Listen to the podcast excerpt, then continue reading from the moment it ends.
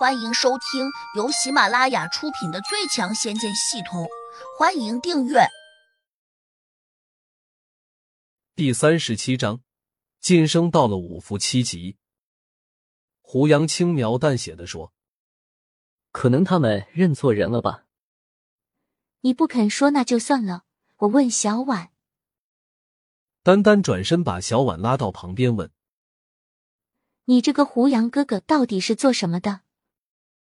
小婉一脸茫然，我也不知道啊。臭丫头，你别装，连你丹丹姐也不肯告诉，信不信我现在就给你妈妈打小报告？丹丹威胁道。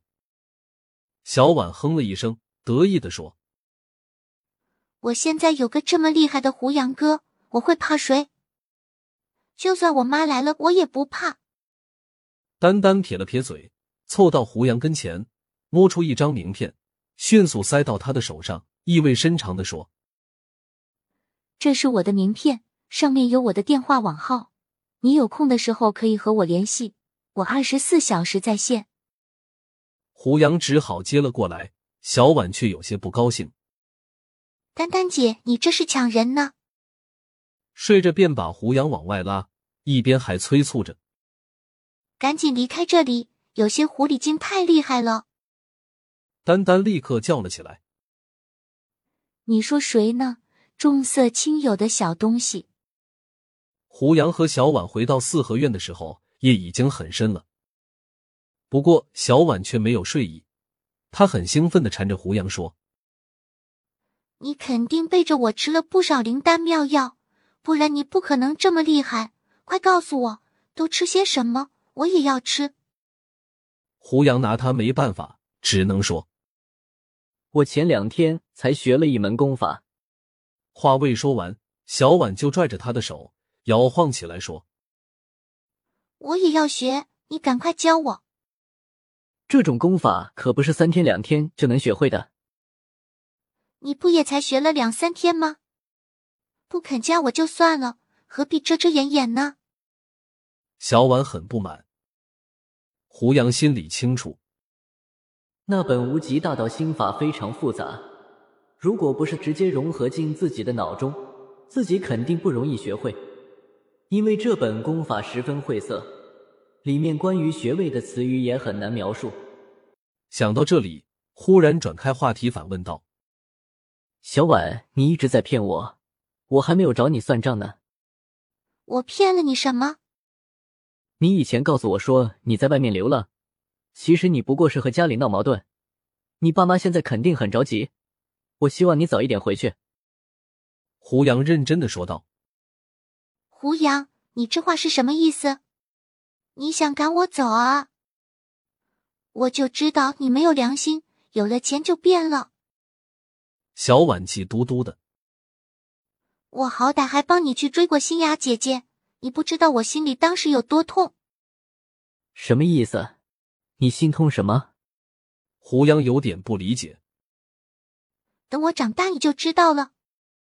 小婉泪光楚楚的说：“好吧，你别这样，我想办法把那本功法整理出来给你。”听到胡杨这样说，小婉这才破涕为笑。回到卧室，胡杨拿出笔，打算把功法记载下来。这本功法果然很奇特，很多字都非常复杂，即便是字典里面可能也找不到，用电脑更不可能打出来。感觉有些字只可意会不能言传，即使费劲把它们一个一个的写下来了，恐怕小婉也看不懂。好在自己只是说要把功法给他，并没有说要教会他。放下笔，胡杨盘腿坐到了椅子上，又取出两粒灵丹放进嘴里，打算继续修炼。这样一直打坐到天亮，不知不觉中，胡杨竟吞食了六粒灵丹。到了清晨，他感觉到自己的身体好像又有了一些变化，体内排出来的黑色液体渐渐的越来越少，也没有之前的气味臭了，并且身体变得越发有些轻。他走到屋外，轻轻的往上一跳，竟轻易的跳到了三米高的树杈上。看来自己现在也可以像那个刘同一样，直接从楼房的外墙上一步一步的跳到顶楼上去。胡杨满意的回到屋中，小婉还没有起床。她要是看见自己能跳这么高，肯定又会着急。这个小姑娘特别崇尚力量，如果不是长得这么清秀，任谁看了都会认为她是一个女汉子。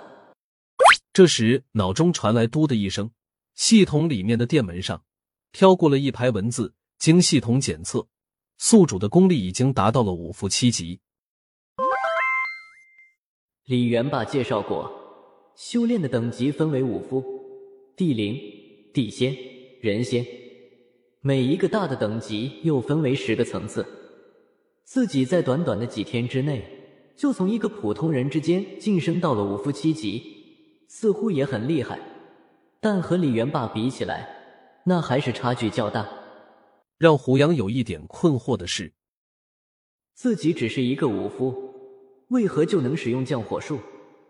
要么说明这样的武夫和普通的武术爱好者是两回事，要么说明降火术并不算特别高明的法术。就在这时，胡杨的电话响了，他拿起来一看，原来是部门经理谢红打来的。自己已经几天没有去上班报道了。虽然做销售，并不需要每天都去公司，但这样不闻不理的，肯定把公司给得罪了。莫非他要把自己辞退了？好吧，此处不留爷，自有留爷处。正这样想着时，谢红在电话那头已经嚷了起来：“胡杨，我看你也做不出什么业绩，赶快给我滚回来！就现在，不能再耽搁了。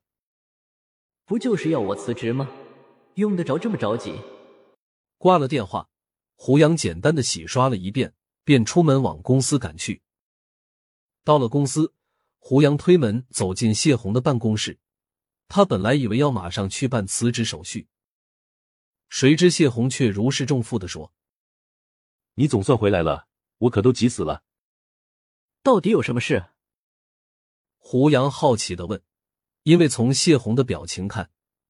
他不是等着叫自己辞职，是这样的，王总今天要到禹城去见一个重要的客户，但是他的手不小心受了点伤，开不了车，我这里又走不开，其他人都很忙，只好叫你去一趟。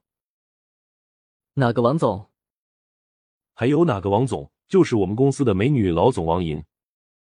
谢红瞪着胡杨说：“你会开车吗？”